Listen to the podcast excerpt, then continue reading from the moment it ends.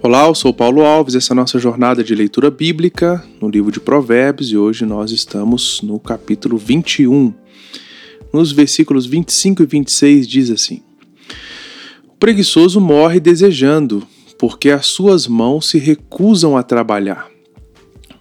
O cobiçoso cobiça todo dia, porém o justo dá com generosidade. A preguiça e a cobiça elas andam de mão dadas. Ambas estão enraizadas no mais íntimo do, do ser humano e, e daquele que deseja empregar toda a sua força ah, em querer e desejar tudo aquilo que é fácil para desfrutar dos seus benefícios. O preguiçoso ele não quer trabalhar, mas ao mesmo tempo ele quer desfrutar do trabalho. Ou seja, ele morre desejando tudo que vê. Ele quer desfrutar daquilo que o trabalho gera, na verdade, né?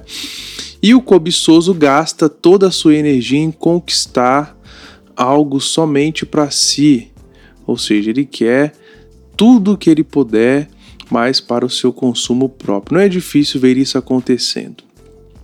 E pode ser que neste momento nós estejamos imersos na preguiça, ou até mesmo na cobiça, ou nas duas práticas, o que é consequentemente ruim para nós. Por isso vale a pena fazer uma avaliação sincera se nós estamos uh, ou se nós nos encaixamos em algum desses perfis. Devemos sempre lembrar que Deus é quem nos dá a possibilidade de executar as nossas tarefas.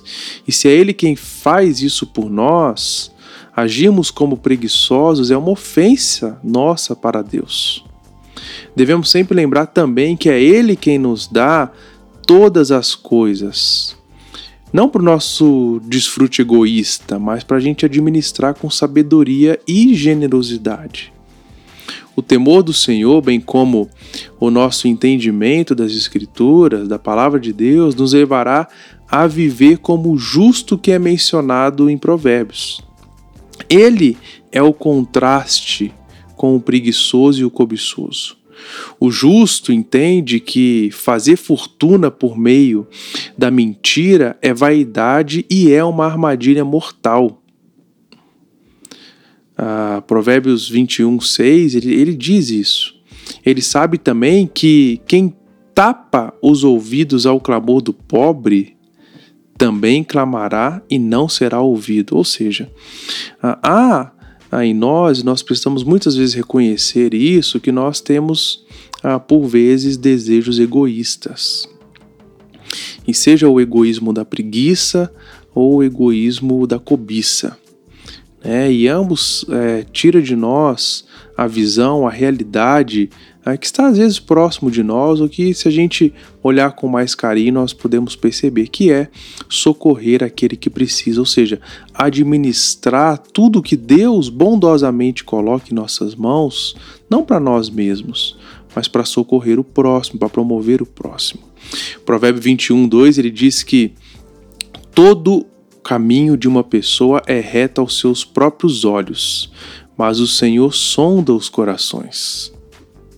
Olhar para nossa atitude quando a preguiça e a cobiça vêm deve ser parte constante da nossa vida. E Deus precisa de fato sondar o nosso coração e revelar aquilo que precisa ser eliminado, aquilo que precisa ser mudado, aquilo que precisa ser aprimorado, aquilo que precisa ser resgatado. Ele pode fazer isso. Ele pode ah, olhar para nós, olhar para o nosso coração ah, e plantar em nós a semente da generosidade, da boa administração, da, da disciplina, né, de alguém que, ah, que é disciplinado a trabalhar, de alguém que é, não, é, não é preguiçoso, mas alguém que é diligente, alguém que, que trabalha. Deus ah, nos, nos deu condições e, e, e, e, faz com que isso seja uma, uma alegria para nós. Tem tanta gente ah, que gostaria, mas que devido a alguma situação não pode exercer suas atividades profissionais.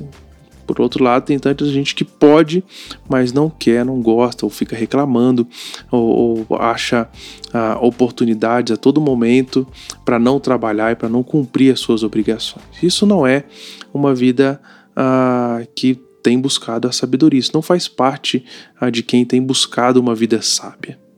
Pelo contrário, nós devemos deixar que Deus plante em nós essa semente da disciplina, da diligência, da generosidade, da boa administração, a fim de que nós possamos florescer em uma vida justa, como é o justo e sábio. Que Deus, ao olhar ah, para nós, nos ajude a direcionar o nosso olhar para Cristo, que não poupou os seus esforços para nos salvar e que dividiu o seu próprio corpo em nosso favor. Olha só, Cristo, ele é um exemplo de quem luta contra a preguiça e contra a ganância. Cristo é um exemplo de diligência e generosidade.